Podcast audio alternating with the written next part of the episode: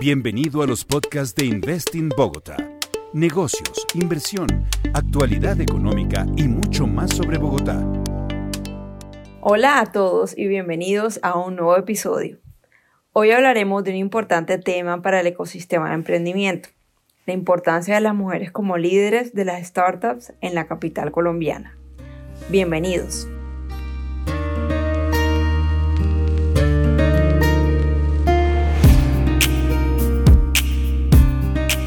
La presencia de las mujeres en los negocios crece constantemente. Según cifras del Banco Mundial, en América Latina y el Caribe, 50% de las empresas tienen una mujer entre sus principales propietarios. En el caso de Bogotá, el 72% de los emprendimientos cuenta con una mujer en su junta directiva, según los datos de una reciente encuesta realizada por Investing Bogotá.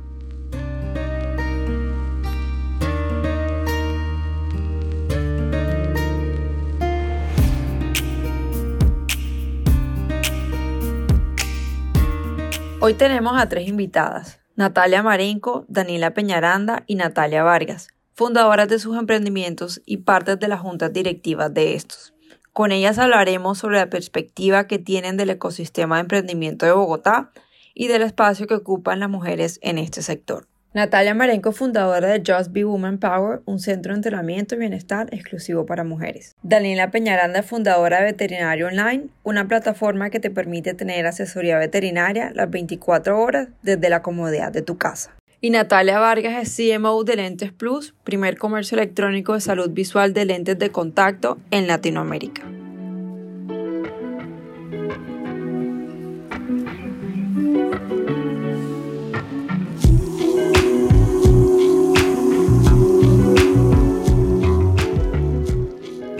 Hola Natalia, Daniela y Natalia, ¿cómo están? Bien, muchas gracias. Muchísimas gracias, gracias por invitarnos pues a esta charla. Súper, bueno, eh, Natalia, cuéntanos cómo inició Just Be Woman Power. Bueno, miren, yo creo que en este mundo hay, hay dos tipos de, emprendedoras, las que se les ocurre una gran idea y las que deciden ser eh, emprendedoras y compran una gran idea. Y ese segundo es mi caso. Just Be Woman Power nace hace 10 años por un par de hermanas que querían crear un sitio donde las mujeres pudieran entrenar, hacer ejercicio y no sentirse observadas e incluso acosadas. Eh, y montan eh, un sitio bajo la base de ser un espacio seguro donde las mujeres puedan ser felices. Y por ires y venires del destino, eh, no pudieron, digamos, continuar creciendo el negocio y en diciembre del 2019 lo pusieron a la venta y mi mejor amiga, Adriana y yo, lo compramos y empezamos a operarlo en enero de este año. Y como son las cosas, eh, luego de haber tenido un enero difícil eh, perdiendo plata, tuvimos un febrero fantástico donde no perdimos ni un peso y tuvimos un marzo donde íbamos por buen camino y llegó la pandemia. Entonces nos tocó convertirnos hoy eh, en un gimnasio virtual con miras a hacer un gimnasio presencial y virtual el próximo año. Excelente. Daniela, ¿cuál es la historia de Veterinario Online? ¿Cómo y por qué empezó todo? Eh, bueno, yo soy médica veterinaria y soy, tengo experiencia en, digamos, trabajo solamente con perros y gatos desde hace más o menos 10 años. Y en algún momento en una de las clínicas que hice mm, turnos, conocí a María Angélica Rodríguez, que es mi socia y es la cofundadora de, de Veterinario Online. Y bueno, quedamos como conocidas y un día me, contactó para que nos reuniéramos porque quería contarme una idea y me contó sobre, no tenía en ese momento el nombre, pero sí lo que iba a ser veterinario online. Eh, y que bueno, luego de, unirnos, ella es abogada, yo soy médica veterinaria, nos complementamos y, creamos una app para celular que brinda asesoría veterinaria por videollamada eh, a nivel nacional 24 horas y en este momento tenemos vinculados em, más de 60 veterinarios de diferentes especialidades. Nos ha, digamos que ha apoyado este año también para generar ingresos adicionales para los médicos que tal vez se vieron afectados por la pandemia. También esta situación nos ayudó a que se aumentaran las descargas eh, y es una opción para que la gente pueda hablar con un veterinario sin salir de casa. entonces, bueno, eso es lo que, lo que hemos logrado con, con Veterinario Online. Iniciamos en, en enero de 2019 Y, bueno, ahí, ahí seguimos con, con este, este proyecto basado en telemedicina. Natalia, ¿cómo empezó Lentes Plus? Bueno, Lentes Plus es, es una empresa para poner en contexto em, a todas las personas que, que, oigan esto. Lentes Plus es una empresa que revolucionó la manera de comprar lentes de contacto en Latinoamérica. Em, nace hace seis años y, digamos que digo revolucionó la manera en cómo se compran los lentes de contacto porque antes en, Latinoamérica las personas no tenían la opción de comprar lentes de contacto a través de, Internet. Entonces, em, es una, es una categoría que siempre ha sido muy tradicional, digamos, en su forma de operar. Mm, y, la realidad es que tanto Diego como Jaime, que son los, los fundadores, digamos, de, este, de esta idea, ellos se dieron cuenta después de hacer su, su MBA en Estados Unidos, en, en Wharton, descubrieron que Latinoamérica tenía unas oportunidades muy importantes para hacer negocios en la categoría de e-commerce y en su proceso de investigación para entender em, por dónde podrían emprender un negocio, digamos, de esta naturaleza, se encontraron con que en Latinoamérica el concepto de la venta de lentes de contacto en Internet pues prácticamente no existía. Y ese es un concepto que cuando uno mira a los mercados más desarrollados, como lo puede ser eh, Europa o Estados Unidos, em, se vende lentes de contacto a través de Internet hace muchos años y, hoy en día em, pesan como el 80% de las ventas de lentes de contacto se hacen a través de Internet. Entonces tienen un peso en la venta total de la categoría pues muy importante. Y cuando ellos detectaron eso, dijeron, bueno, acá claramente hay, hay una oportunidad para poder entrar a hacer esto y hay una oportunidad para hacerlo, digamos, con una propuesta de valor muy clara hacia los usuarios, em, no solamente en términos de, de practicidad eh, porque cuando una persona es usuaria de lentes de contacto, em, normalmente siempre usa los mismos tipos de lentes con una fórmula, digamos, que tiene a partir de, su optómetra. Entonces, no tiene, no tiene mucho sentido que la persona se desplace a un punto físico cada vez que se le acaben los lentes de contacto cuando es un producto que es el mismo eh, y que necesitan estar comprando de manera reiterada. Entonces, vieron que había una oportunidad de hacerle la vida mucho más fácil a la gente en, esta categoría, pero además decidieron entrar con eh, una apuesta muy agresiva en términos de los tiempos de entrega de esos lentes de contacto.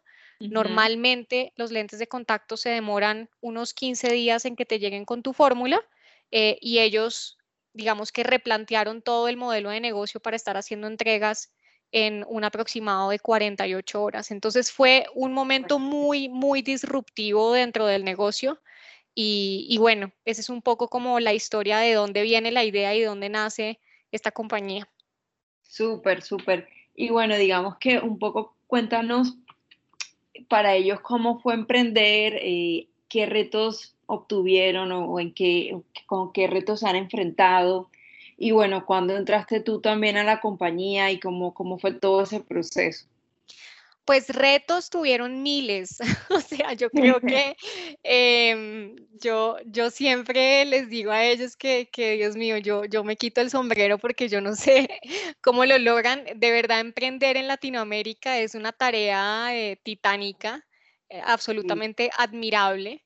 Y, y efectivamente ellos se encontraron con muchísimos retos, o sea, eh, en, términos generales, cuando uno piensa en comercio electrónico en Latinoamérica, el comercio electrónico hasta antes de la, de la pandemia em, estaba muy subdesarrollado, o sea, la penetración de Internet en nuestros países todavía es bajita, eh, las personas todavía le tienen mucho miedo, digamos, a las compras online, obviamente eso es un comportamiento que eh, ha cambiado muchísimo en este, en este último año por las condiciones, pero entonces imagínate lo que es tener que entrar en una categoría de e-commerce en donde ya de por sí en Latinoamérica es difícil, tiene barreras, pero dentro de una categoría que no vende por Internet. Entonces estás teniendo que entrar a romper unos paradigmas eh, y unas barreras gigantescas porque cuando ellos ingresaron con esta idea, eh, pues todo el mundo los cuestionó, los gremios, el mismo gremio eh, ha sido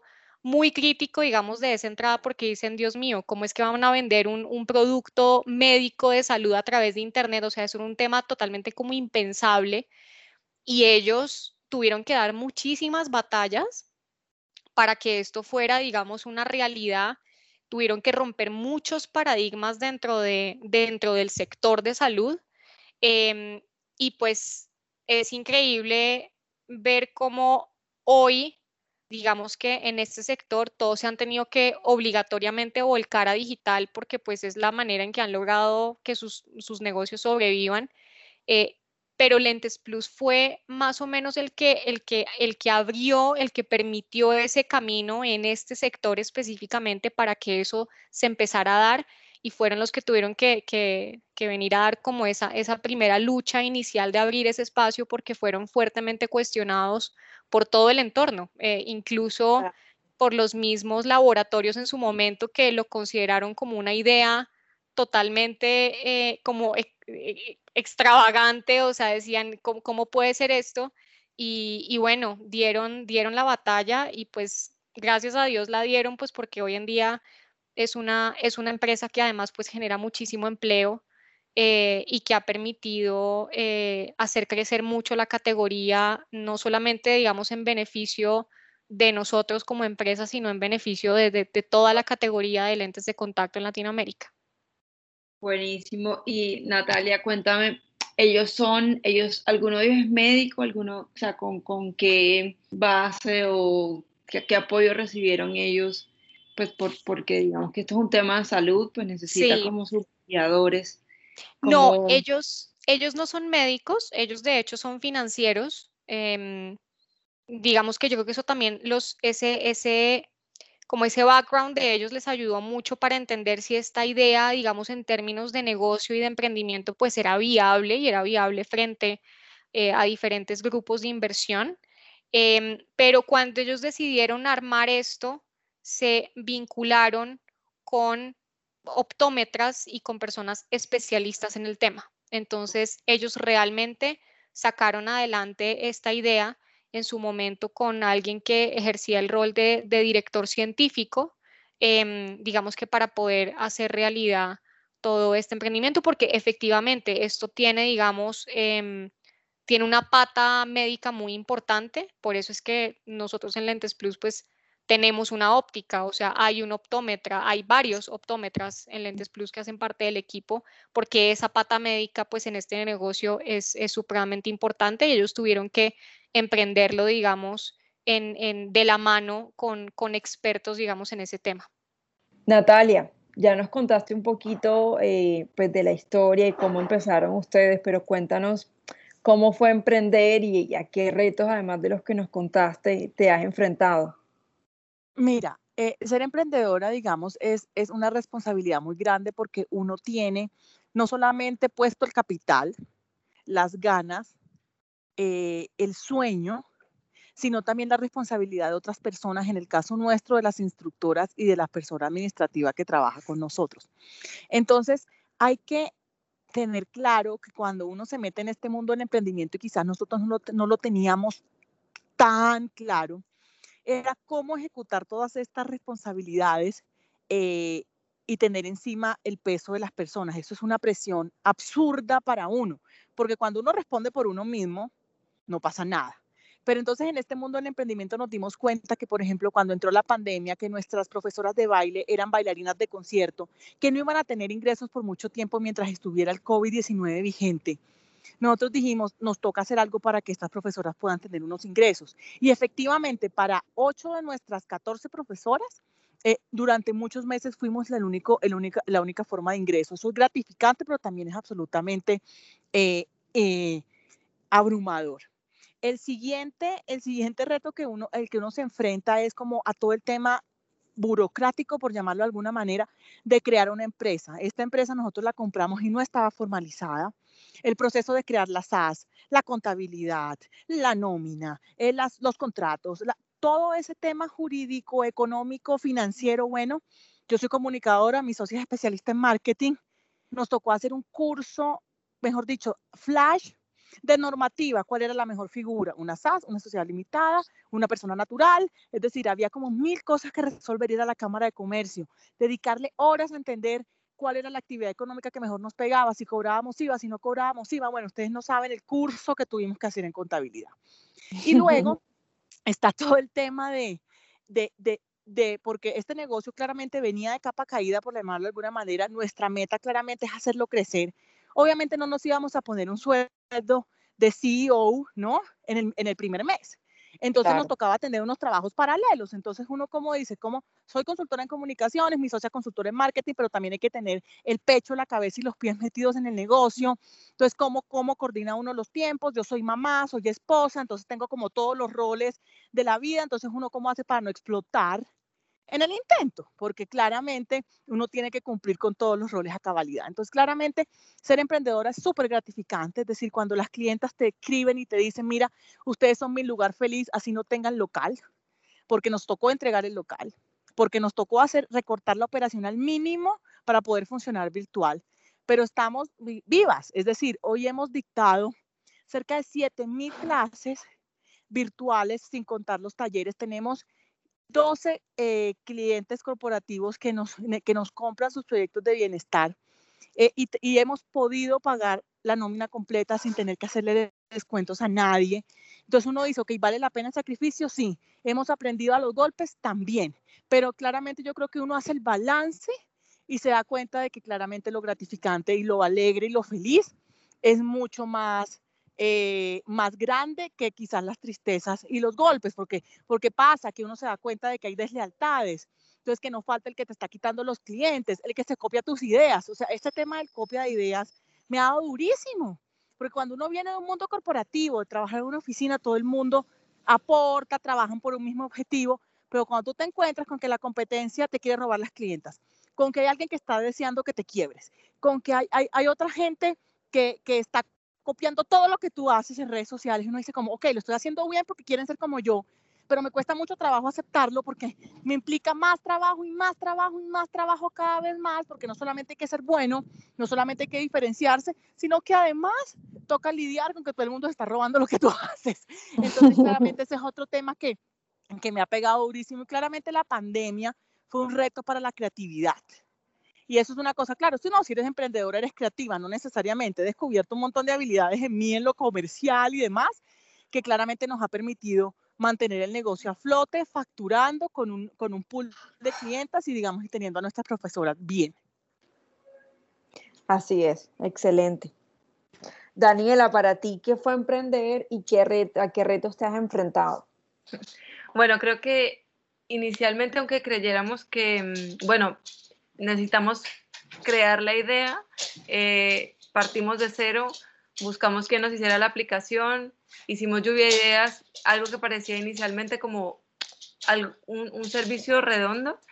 Cuando empezamos a ejecutar la plataforma y, la aplicación, la idea, el modelo de negocio, cuesta a veces ajustar un poco y decir, tal vez esta tarifa no funciona así, tal vez a la gente le gusta más que no se cobre por minutos, sino sea una tarifa fija, eh, hacer seguimiento de los clientes.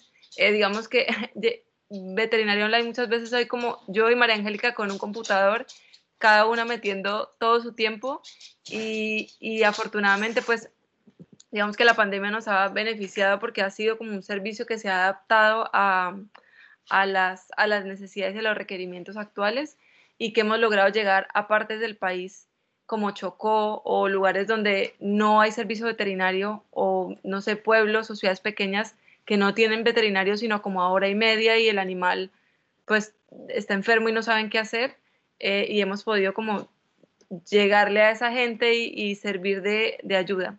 Pero es un reto gigante a veces ver que, bueno, no, uno no alcanza tan rápido las, las metas que, que espera en X tiempo. Al principio teníamos unas unas proyecciones y que el primer mes 200 llamadas y el segundo mes el doble y así.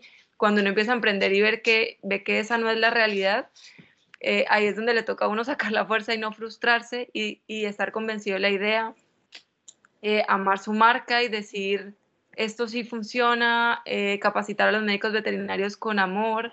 A veces me cuesta a mí también soltar un poco y decir, bueno, que otro veterinario haga mi, mi, labor porque siento que nadie más lo va a hacer como yo lo podría hacer porque amo a veterinario online, pero es todo un proceso eh, y son retos, soltar, aprender, eh, también pedir ayuda. Eh, nos ha tocado también aprender un poco sobre la parte tecnológica porque no tenemos un, digamos, un desarrollador como socio, que después nos dimos cuenta que muchas aplicaciones tienen ese aliado tech como un socio dentro de la, dentro de la, de la empresa. Entonces nos ha tocado también aprender de eso, que el lenguaje Java, que no sé, o sea, cosas que uno dice, ah, no entiendo nada, no sé qué me están hablando, soy veterinaria ya. Bueno, no, de, de otras áreas, pero ha sido un proceso que, que nos tiene muy felices y, y, nos ha fortalecido también en la relación entre María y yo. Cuéntanos de pronto si has aprendido, has tomado cursos como para aprender de eso, en qué herramientas te has apoyado. Eh, pues todo ha sido como ensayo y error y también hemos podido bus hemos buscado como otras, o sea, desarrolladores u otras personas que trabajan en el área para recibir asesorías. Em, pero bueno, es un mundo aparte, ¿no? hemos ya trabajado con tres o cuatro personas distintas porque a veces es un gremio que no es tan fácil de encontrar la persona perfecta que se adapta a las necesidades, pero, uh pero pues, y aparte no es algo que podamos hacer nosotras, sino se requiere un conocimiento mucho mayor, pero, pero bueno, ahí podríamos compartir datos y información de lo que ya hemos experimentado nosotras para, que, para poder ayudarte en lo que necesites. Claro, buenísimo. Natalia, nos ibas a decir algo. No, yo quería, ahorita que Daniel hablaba del tema de los cobros y las tarifas, y quiero que sea un mensaje como generalizado a quienes están escuchando este podcast, a uno como emprendedor a veces le cuesta trabajo lograr tasar bien eh, lo, eh, lo, que uno vende, los servicios, eh, porque uno, y uno tiende a cometer muchos errores en esto de poner los precios, y Daniela muy bien lo decía, ¿cómo cobramos? Por hora, por minuto, por llamada. En nuestro caso, cuando pasamos de, de presencial a virtual, eh, nosotros decíamos, esto va a ser masivo, todo el mundo va a estar encerrado, vamos a cobrar poquito para que sea mucha gente. Y resultó que todo el mundo sacó clases gratis en redes sociales. Pues gratis versus 10 mil es un montón. Entonces, lograr hacer, lograr hacer esos timonazos a tiempo es fundamental y a uno le cuesta mucho trabajo porque uno se encariña con las ideas. Tú no decías, yo iba a tener 100, 200 clientes el primer día. No, no fueron 200, fueron muchas menos, porque había una competencia gratuita que yo, pues digamos, si viendo, dicté unas clases gratis, hicimos unas donaciones a unos sectores para que pudieran acceder a nuestras clases, claramente nuestro objetivo era pagarle a los profesores. Pero entonces uno sí tiene que tener claro en esos aprendizajes en qué momento uno reformular, porque si uno se queda pegada a la idea inicial, seguramente no lo va a lograr, no lo va a lograr y no va a lograr tener como el, el objetivo deseado. Entonces, cuando uno se da cuenta de que una idea no funcione, vuelve a echar números, vuélvase al Excel, tin, tin, tin, repita y recalcule sin ningún problema porque seguramente el segundo intento va a salir mucho mejor que el primero si no funcionó. Exactamente. ¿Y cómo, cómo lograste llegar a ese balance? Porque como tú decías, ofrecía muchas, muchas clases gratis. ¿Cómo llegaste a, captar ese público y, y, digamos que ofrecerle algo diferente para que ellos sí quisieran pagar por, por los servicios de ustedes? Mira, porque teníamos la doble vía. Nuestras clases eran por Zoom, no por Instagram. En ese sentido, eh, la profesora puede verte y corregirte. Entonces, entonces, claramente era mucho mejor tener clases más pequeñas, un poco más caras, en la que la profesora podía corregir el movimiento, en el caso del baile, en el caso del entrenamiento funcional. Eh, y adicionalmente, como tenemos toda una filosofía de clases solo para mujeres, entonces claramente las chicas se sentían en confianza de prender la cámara, ¿no? Porque si están en chores o en tops eh, o como quieran tomar la clase, nadie las iba a estar observando con algún otro objetivo porque todas eran mujeres. Entonces, eso nos daba como un valor adicional, como trasladar también a lo virtual el sitio seguro, porque nosotros por plata hubiéramos podido decir, bueno, que vengan tres hombres también, al final es, es, virtual. Pero el tema de darles confianza, por ejemplo, a las adolescentes, nosotros nos llegan muchas, muchas chicas de 12, 13 años con problemas de autoestima, eh, que identificamos porque tenemos como nuestras entrenadoras saben perfectamente qué, niña tiene o no tiene problemas de ese tipo y brindarle la confianza de que prende la cámara, nadie te va a juzgar, sí, por tu cuerpo, por tu forma, por tu, por tu forma de bailar, por tu forma de hacer el ejercicio. Entonces, toda esa filosofía lo que hicimos fue trasladarle a nuestras profesoras a hacer una gran introducción a las clases y ese es como nuestro diferenciador, porque nuestra filosofía no es hacer ejercicio eh, con una meta únicamente de peso y medidas, sino que es hacer ejercicio y entrenar para ser feliz y los objetivos te los pones tú misma. Entonces, si tu objetivo es simplemente porque me duele la espalda y quiero hacer estiramiento regio, nadie te va a andar juzgando si tienes 3, 4, 20 kilos, 7 kilos, 8 kilos, 2 kilos. En ese sentido, eso todo se traslada a, online y tenemos, digamos, una base de clientes súper sólida que aún, aunque la competencia hoy ya está abierta y tiene locales, sigue tomando las clases virtuales con nosotros, aunque no, no hayamos abierto un local, que ese proyecto vuelve para el próximo año. Entonces yo creo que es un tema de trasladar toda la filosofía y no vender los principios por plata, porque en ese momento ahí sí nosotros hubiéramos perdido, digamos, todo el valor que tenemos.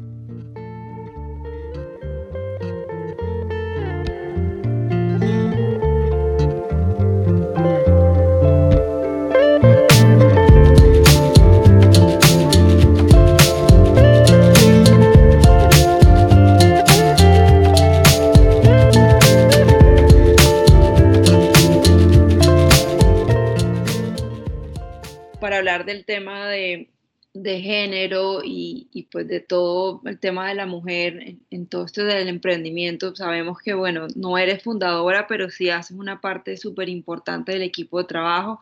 Eres la CMO de Lentes Plus. Cuéntanos un poquito que si crees que hay una importante, que hay una paridad de género en el ecosistema emprendedor o consideras que este aspecto es indiferente. Cuéntanos tu opinión sobre eso. Sí, a ver, yo, yo siempre he considerado que mm, pues el rol de las mujeres en, el sector emprendedor es absolutamente fundamental. Yo creo que Colombia ha venido dando em, unos pasos bastante importantes. De hecho, el, el, BID eh, puso a Colombia en tercera posición en Latinoamérica como uno de los mejores países eh, o de los países más propicios eh, para que las mujeres puedan emprender, eh, lo cual, lo cual está muy bueno. Em, incluso ustedes también han sacado unas, unos, digamos que unos datos muy interesantes en donde mencionan que el 72% de los emprendimientos pues tienen mujeres en sus juntas directivas. Em, sin embargo, pues todavía eh, son muy pocas las mujeres emprendedoras. O sea, vemos un porcentaje de mujeres todavía muy bajo eh, dentro del sector emprendedor y, yo creo que esa es una de las, de las cosas muy importantes que, hay que empezar a cambiar. Em, y ahí yo siento que Colombia todavía tiene, tiene un trecho bastante, bastante grande por, por recorrer. Em, la realidad es que el rol de las mujeres en todas las compañías y no solamente en los emprendimientos pues ataca un punto que es absolutamente fundamental desde el punto de vista de negocio y es la diversidad.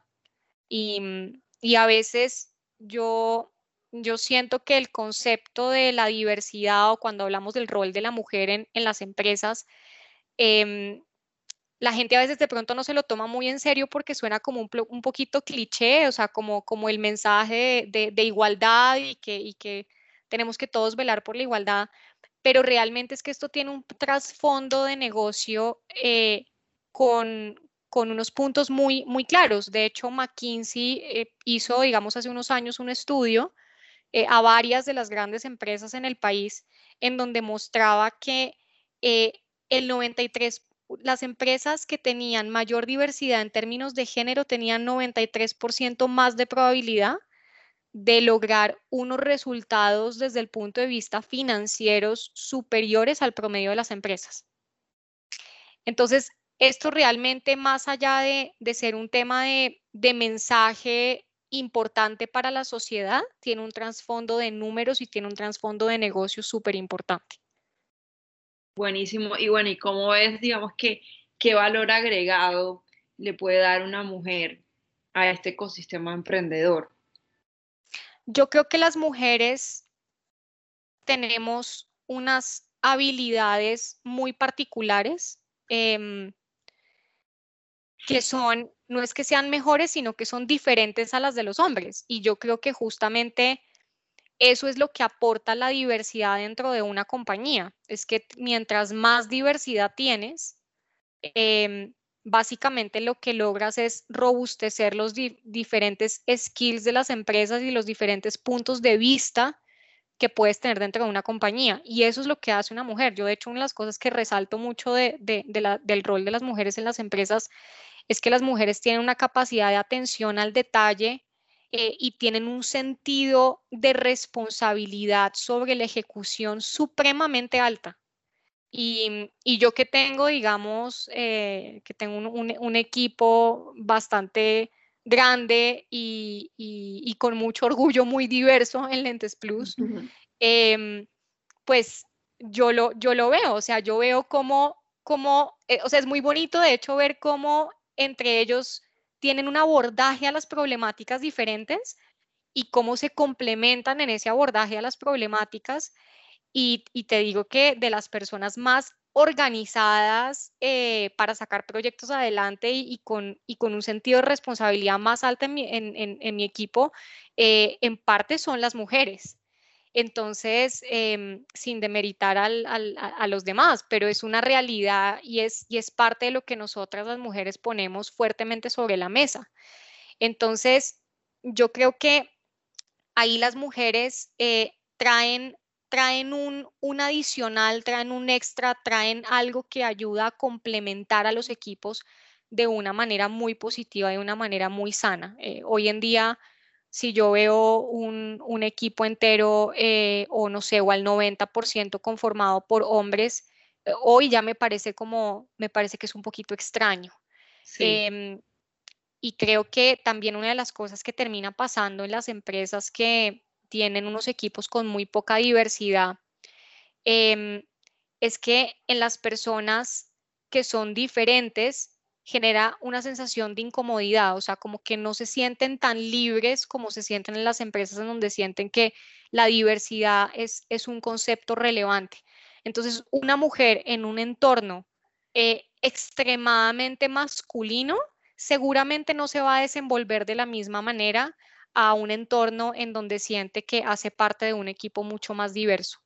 Y eso al final también termina impactando los resultados de las compañías cada vez que yo me hacen esta pregunta, eh, eh, y muchas veces los, entrevistadores son hombres, entonces eh, me toca poner un ejemplo.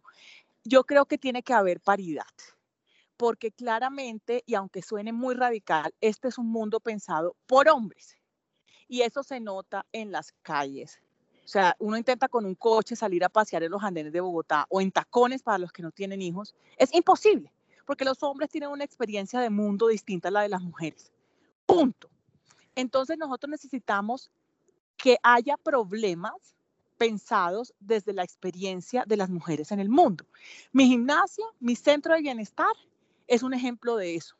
Es decir, yo no estoy vendiendo clases de entrenamiento mixtas porque el problema sencillamente es que hay unas mujeres a las que no les gusta ir a sitios mixtos.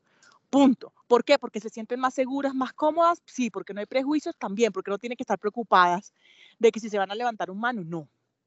Entonces, eso es un problema que no se una solución a un problema o a una situación que no se le ocurre a un hombre.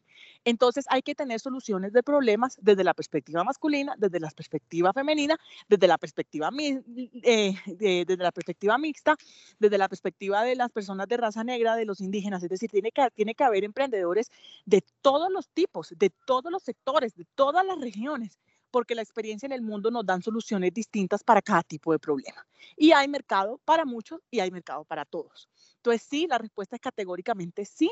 Y el ecosistema tiene que apostarle a apoyar a esos emprendimientos venidos de mentes femeninas, porque ya es muy difícil ser emprendedor, pero ser emprendedor y mujer puede ser un poco más complicado porque hay unas barreras de perspectiva, hay unos prejuicios que claramente están estudiados, que dicen que las mujeres se prestan menos, que las mujeres son menos arriesgadas, que son más cautas y eso no permite que los emprendimientos de mujeres crezcan a unas tasas aceleradas por el tema del riesgo. Entonces, digamos, hay una serie de temas en la mente, en, en, los entornos, que no permiten que esto pase. Entonces, hay que ponerse la camiseta por los emprendimientos femeninos. Por ejemplo, a mí, y, y, creo que a, a Daniela le pasa, nuestro emprendimiento nació en enero de este año, formalmente hablando.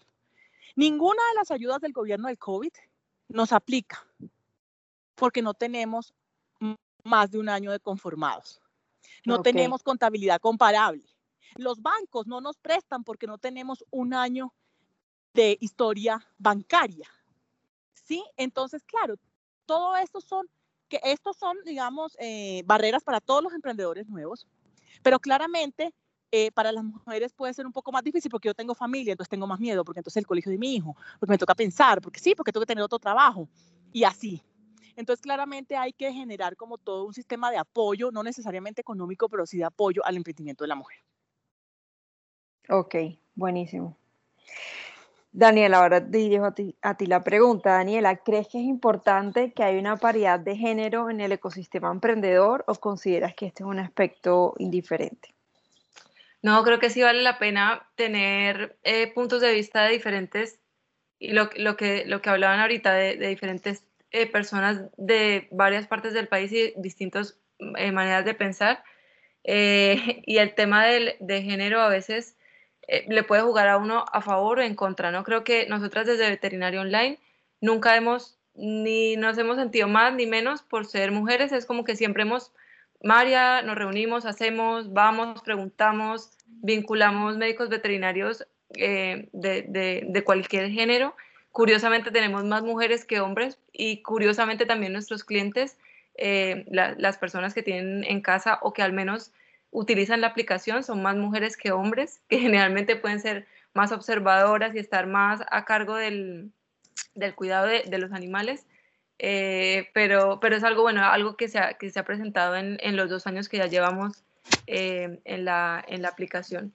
Algo que he visto curiosamente, yo estoy en este momento en Barcelona hace un año y aquí el, o uno sale a la calle y el 80%, o sea, cuando uno ve un niño en la calle, coche o niño de cualquier edad, eh, el 80% de las veces está acompañado de un hombre. Está solo el hombre, incluso a veces con tres hijos al tiempo, o sea, tres niños o el niño con la bicicleta y él al mismo tiempo cargando el bebé en la bicicleta. O sea, hay como un cambio en la forma en la que ven, de pronto también por la ciudad, porque Barcelona es, distinta a veces en, como en su dinámica, pero, pero cada vez se ven como personas de distintos géneros haciendo labores o roles de otro que uno creía o que se creía antes que era solo para estos de mujeres, estos de hombres, ahora todos hacemos todo y eso enriquece muchísimo más el, el, ecosistema como tal.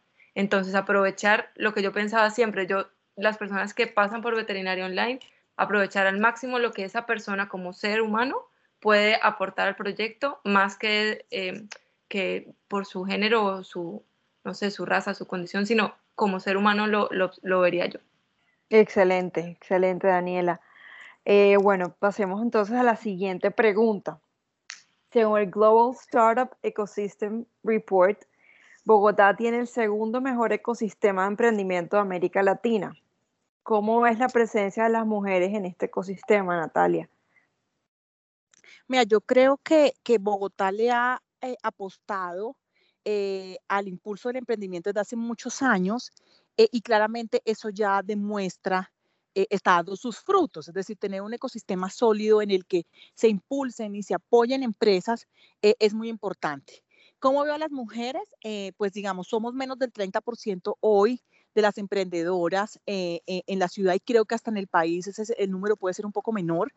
y claramente hay experiencias muy valiosas y cada vez más las mujeres nos estamos uniendo para, para, para, para tener una voz y para, y para impulsarnos las unas a las otras y apoyarnos para que crezcan mucho más negocios eh, de mujeres.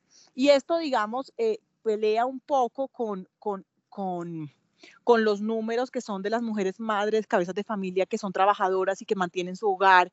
Es decir, es mucho más ese número. Entonces yo creo que, que hay, estamos perdiendo la timidez, cada vez más mujeres nos estamos lanzando al ruedo de, de crear nuestros negocios solas eh, y, bueno, yo creo que, que, si hay un ecosistema sólido, eso quiere decir que hay, que hay instituciones y entidades que nos respaldan y que pues el mensaje a todas las mujeres que tienen una idea es a perder el miedo, que claramente hay, hay, hay, hay, sitios donde acudir si uno tiene una idea y no sabe bien cómo ejecutarla o si ya la empezó a ejecutar y necesita asesoría financiera, asesoría de negocio eh, para, para, hacerlo. Entonces yo creo que el ecosistema sirve mucho para que, para que cuando uno tiene dudas, pregunte, se acerque y se inscriba a programas que, ayudan a que uno pueda solucionar ciertos tipos de problemas, situaciones que tienen que ver con el negocio, pues que, pues que no sabe resolverlas solas, ¿no?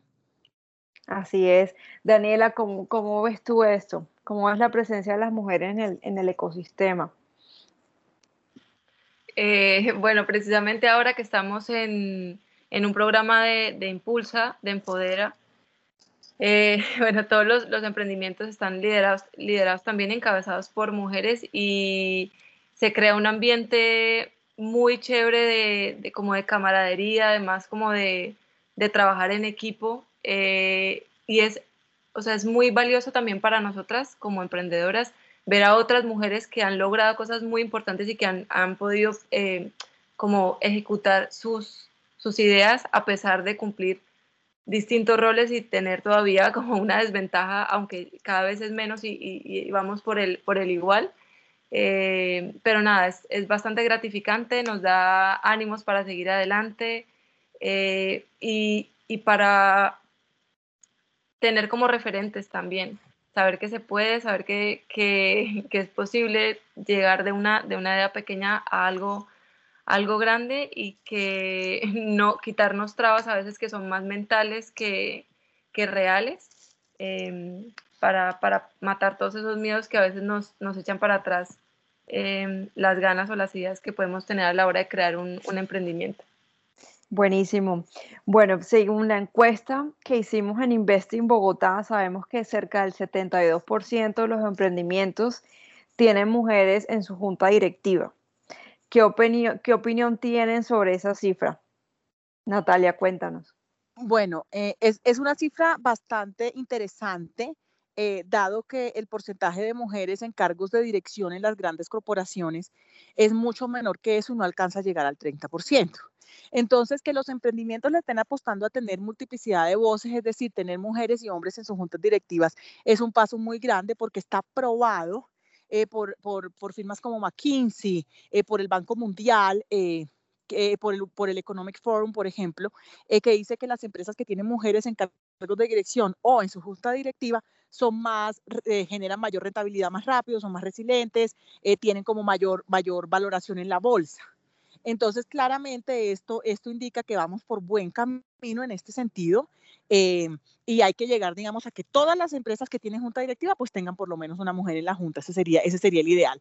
Pero también hay que tener en cuenta que hay emprendimientos que no necesariamente tienen junta directiva. Entonces la pregunta es esos emprendimientos, esos emprendimientos, ¿a cómo le están apostando? Yo sí le, yo sí le propondría a Investing Bogotá que miráramos los emprendimientos que no necesariamente tienen junta directiva y mirar si de pronto en su en sus direcciones o en sus cargos de decisión tienen mujeres y ahí podríamos mirar un poco más cómo está de balanceada en otros aspectos, porque las mujeres sí están dirigiendo el emprendimiento, porque una cosa es que se lo haya creado una mujer y que una CEO usa mujer, pero en los cargos directivos, ¿cómo estamos? Eso sería una buena, una cosa a analizar buena para el 2021. Total, totalmente de acuerdo, lo, lo analizaremos. Gracias por la recomendación, Natalia. Daniela, cuéntanos tú qué opinas de esta, de esta cifra. Sí, de acuerdo con lo que con lo que han hablado, además que hay que mirar con lupa a veces esas cifras que uno como que lo dice, oh, estamos, estamos, hemos avanzado un montón, pero hay que mirar como realmente qué labores están cumpliendo, cuáles son, cuáles son sus funciones más que un cargo dentro de, dentro de una empresa, qué tanto esa persona puede ejecutar o tiene como voz y voto dentro de la empresa o si simplemente es como una figura pero que hacen a un lado sus, sus ideas qué tanto aporta a esa persona, eh, qué habilidades tiene o por qué fue elegida para estar ahí, qué competencias tiene también. Entonces, em, creo que sí, que hay que mirar un poquito más y desglosar como esa, esa cifra, pero al menos para, para darnos, eh, para, al menos para empoderarnos, o sea, nos sirve para, para darnos ánimo y decir, bueno, al menos esa cifra es como, una, como un empujón para decir, pues vamos por, por, un buen camino, aunque todavía nos falta y, y, y, es, un, es un área que igual toca apoyar y, y seguir en, en, digamos, en la, en la lucha. Exacto, sí, así es. Porque sí, como tú dices, vamos por buen camino, pero digamos que si comparamos esta cifra eh, con el número de emprendedoras, digamos que tenemos un 27.8% del universo emprendedor en Bogotá, pues comparado con la cifra anterior. Entonces, digamos que ahí hay un, gap que todavía eh, está por llenarse. ¿Por qué creen que, todavía, ah, digamos que este espacio tan grande, porque, porque hay esta disparidad? Pues, pues yo, pues yo creo que esta cifra, digamos, eh, eh, hay que analizarla con perspectiva, digamos, nacional y regional, porque, porque yo creo que Bogotá es mucho más robusta y genera como, digamos, mucho más dinamismo para, mucho, para unos tipos de emprendimiento como son los de base tecnológica, los de, los de tecnología en medicina, como, el emprendimiento de Daniela, eh, pero, pero claramente no se puede dejar por fuera y creo que esos emprendimientos no están siendo contados, que son los emprendimientos pequeños, esos emprendimientos de barrio, esos emprendimientos de mujeres que, no sé, que cosen, que tejen, que venden tortas, que hacen panadería. Es decir, hay, yo, creo que, yo creo que ahí hay una brecha, evidentemente sí, pero yo sí creo que hay que analizar muy bien la realidad de qué, de qué estamos llamando realmente emprendimiento o no. Porque si estamos hablando de, de, negocios eh, prósperos que facturan miles de millones, que tienen tecnología de por medio, eso es un mundo.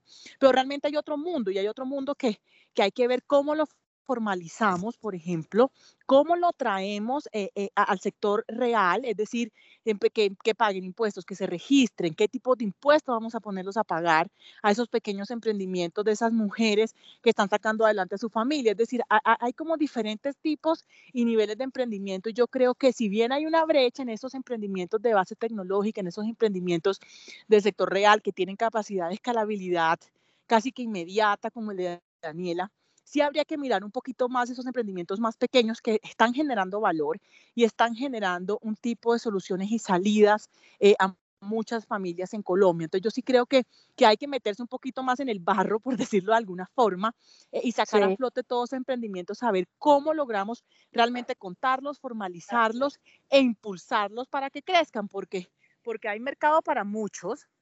Eh, y la pregunta es cómo, les, lo, cómo, cómo, cómo hacemos que pierdan el, el el temor a la formalización, porque al tener el temor de la formalización se quedan por fuera de los números, se quedan por fuera de los programas y se quedan por fuera de los impulsos.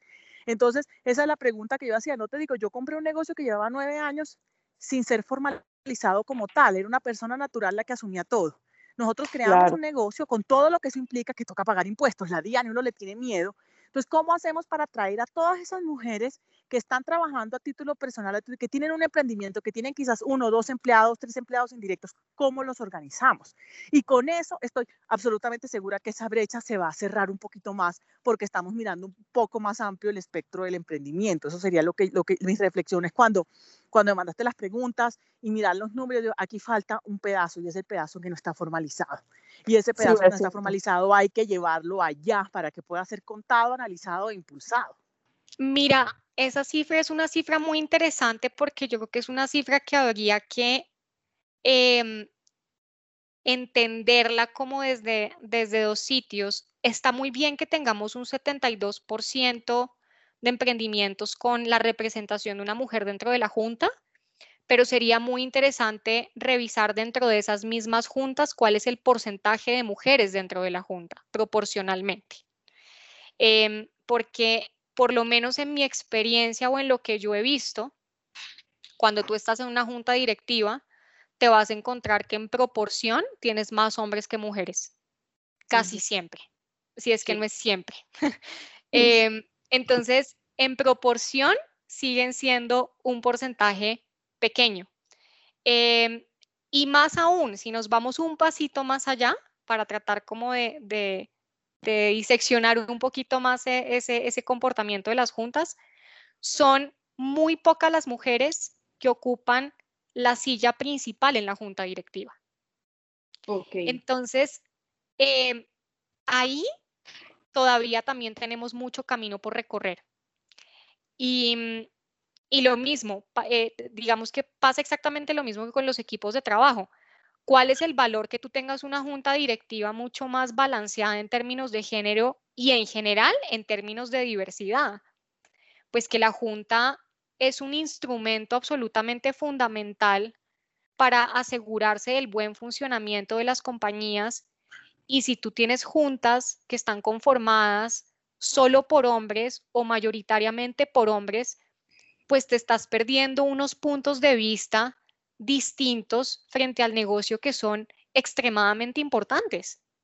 Porque el punto de vista sobre lo que pasa en un negocio, el punto de vista de una mujer nunca va a ser igual a la de un hombre, pero sencillamente porque no son comparables. Entonces, pensamos diferente muchas cosas. Exacto. Pues ¿por qué? Porque somos diferentes, porque tenemos experiencias diferentes, porque vemos la vida diferente, porque afrontamos las problemáticas de una forma diferente. Entonces, cuando tú garantizas eh, una diversidad dentro de una junta directiva, lo que estás garantizando es que tengas menos puntos ciegos en la operación de la empresa. y eso es crítico para que una junta directiva dentro de su rol de, de, control de la compañía no se esté perdiendo, no esté teniendo puntos ciegos para poder asegurar que la compañía está en el camino correcto. Entonces, una junta sin una buena representación de mujeres ahí, lo que está pasando es que se está perdiendo o está generando puntos ciegos, está generando oportunidades y visiones relevantes en las discusiones de la, empresa. Daniela, ¿qué opinas tú de, pues, de, lo que estamos hablando y de la disparidad que vemos en, estas cifras?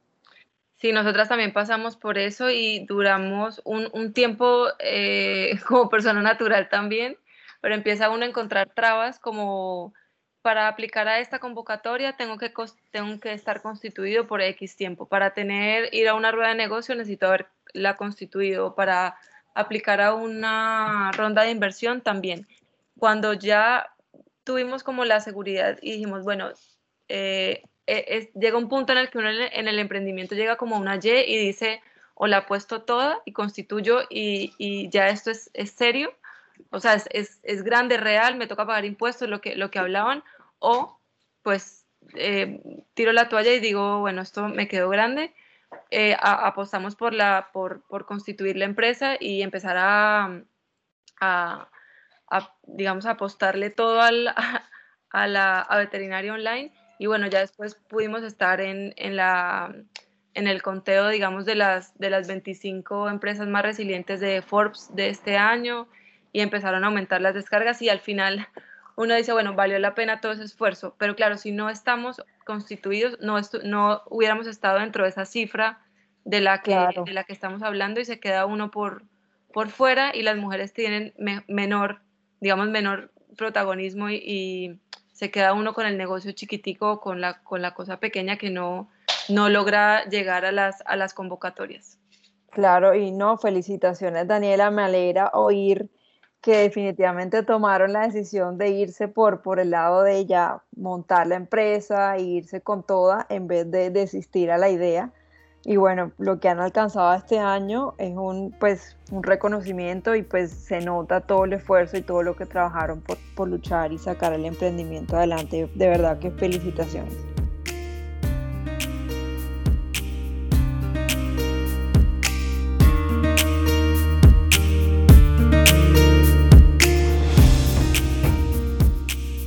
Y bueno, y ya mirando con lupa el tema de eh, cuántas emprendedoras y cuál es el número de emprendimientos fundados por mujeres, vemos que estamos en, en Bogotá en el 27.8%. Pues entonces digamos que viendo esta cifra todavía hay un gap muy grande entre pues los emprendimientos fundados por hombres y los emprendimientos fundados por mujeres. ¿Por qué crees que existe esta disparidad? Eso es un gap gigantesco. Yo creo que en el sector emprendedor, en, en ese punto específico que tú estás mencionando, se siente mucho la disparidad. Em, de hecho, yo, digamos, lamentablemente no tengo el dato aquí, pero hay unos estudios a nivel mundial que demuestran que levantar dinero en las rondas de financiación para las mujeres cuando están emprendiendo es mucho más difícil que para los hombres. La tasa para poder levantar dinero de la mujer emprendedora eh, frente al hombre es, es muchísimo más bajita. Las mujeres no logran levantar tantas rondas de inversión como logran levantar los hombres y ahí ya uno está encontrando un problema. Entonces, eso explica en parte... ¿Explica por qué? O, Por sesgos. Ok. Porque hay, hay unos sesgos naturales asociados al rol de liderazgo. Y esto pasa no solamente en los emprendimientos, esto es lo que vemos en todas las empresas. ¿Por qué, ¿por qué tienes tantos pocos CEOs en el mundo que son mujeres versus hombres? Porque hay unos sesgos eh, en donde todavía por alguna razón pensamos que los hombres tienen mayores capacidades en posiciones de liderazgo que las mujeres. Entonces, cuando una mujer que es emprendedora se tiene que enfrentar a ir a hacer un levantamiento de una ronda de inversión para su emprendimiento, lamentablemente son menos las mujeres que logran levantar esas rondas que los hombres. ¿Por qué? Porque hay unos sesgos frente a las mujeres en términos de las posiciones de liderazgo. Y eso en parte explica un poco este número que tú estás comentando. Yo creo que también hay una, hay una realidad y es que las mujeres, eh, muchas de las mujeres que, que, quieren emprender, pero al mismo tiempo ejercen un rol de madres, em, les queda muchas veces muy difícil poder hacer todo al mismo tiempo. Y no siempre tienen la ayuda familiar, no siempre tienen la ayuda de unos, de unos socios que apoyen en, en, en este proceso de, de, estas mujeres de querer emprender, pero al mismo tiempo poder dedicarse a lo que se tienen que dedicar en su familia y a, sus hijos. Eh, todavía te encuentras muchas, muchas mujeres que incluso siguen siendo pues madres solteras y entonces el concepto del emprendimiento pues es aún más complicado porque les toca muy solas. Eh, entonces creo que hay unas barreras que todavía eh, son bien, bien grandes para las mujeres en este aspecto que muchas veces no les permiten tener un recorrido en su carrera profesional, eh, digamos, de la forma como sería más, más justa. Eh, y, y, esto pasa en las empresas y le pasa a las emprendedoras. Entonces, yo creo que hay que seguir en una, en una lucha muy importante para conscientemente abrirle más espacio a las mujeres, abrirles más espacio a las, a las mujeres en el, en, el, en el sector emprendedor eh, y ayudarlas, ayudarlas a liberar barreras eh, y ayudarlas a, a bajar sesgos eh, y percepciones y opiniones que no necesariamente pues son, son las reales. Y también hablábamos que es súper importante apoyarlas a formalizar, porque hay muchas mujeres que tienen emprendimientos, pero no los tienen formalizados. Y tal vez por eso la cifra se ve, digamos que tan, tan, tan pequeña comparada a la de emprendimientos de hombres. Totalmente. Entonces, pues sí, la idea es empezar a crear esa red y empezar a impulsar estos emprendimientos de mujeres, pues con ayuda de otras mujeres también. Claro que sí. Y yo creo que tú ahí estás, estás tocando un punto muy importante de, de cómo las mujeres también tienen que ayudar a las mujeres. Yo creo que nosotras mismas eh, tenemos como una responsabilidad de, de, darle la mano a otras mujeres para que puedan subir esos escalones que tienen que subir y ayudarles justamente a liberar esas barreras. Yo creo que las mujeres, y digamos en, en, en mi caso personal, estando en una posición de pronto directiva en una empresa y sobre todo en un emprendimiento, eh, yo siento muchísima más responsabilidad eh, frente a las mujeres de la empresa justamente para poder asegurarme de que todas tienen las mismas oportunidades de crecimiento. Eh, y siento una responsabilidad aún más grande con las mujeres que hacen parte de mi equipo. Eh, tengo que, tengo que asegurar que, que, que, tengan esas mismas oportunidades para que puedan seguir escalando en su desarrollo y en su proceso.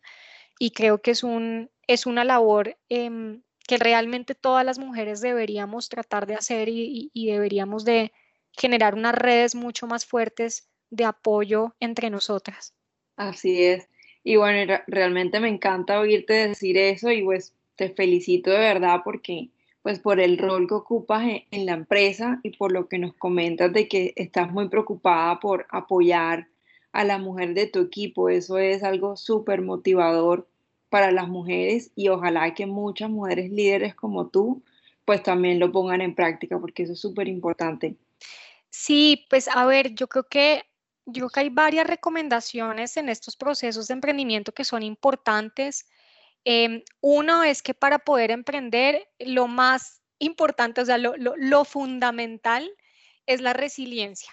Eh, la verdad es que cuando uno mira eh, a las empresas y a los emprendimientos que han sido más exitosos, eh, eso no ha sido gratis, ha venido con un, recorrido y un camino fuerte de trabajo, de muchísimo esfuerzo, de caerse mil veces y de volver a pararse.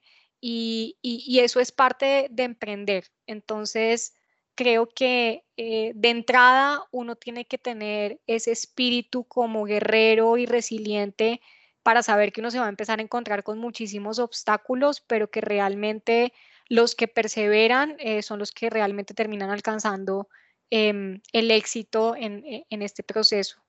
Em, como, como siguiente punto es fundamental que se consigan unos socios adecuados. Digamos que emprender solo, solo, solo, solo es muy difícil uno necesita algo de compañía, no solamente porque la ejecución de un emprendimiento es compleja, sino porque moralmente uno necesita también un acompañante como en ese camino. O sea, eh, el, copiloto en esto es súper importante.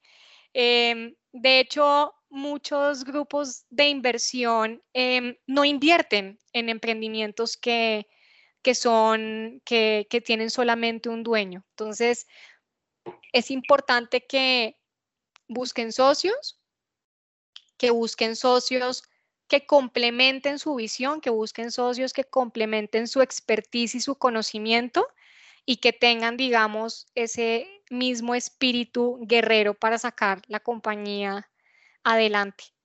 Y, de pronto como, como tercer punto, em, es que lo importante con un emprendimiento realmente es lanzarse a veces eh, hacer mil diagnósticos o análisis o pruebas eh, e, e, está bien, pero, pero, pero a veces la realidad es que uno tiene que ponerlo a rodar y, y rodando es que uno empieza a detectar muchas de las cosas importantes eh, acerca del negocio. Así que a veces no hay que, no hay que darle tanta vuelta, no hay que echarle tanta cabeza hay es que mandarse con un piloto, hay que, hay que ponerlo a rodar y empezar a probar y sobre eso er, ir iterando sobre la idea y mejorando el proceso eh, cada vez más. Pero, pero hay que mandarse al agua, ese es, ese es, eh, ese es parte del ejercicio.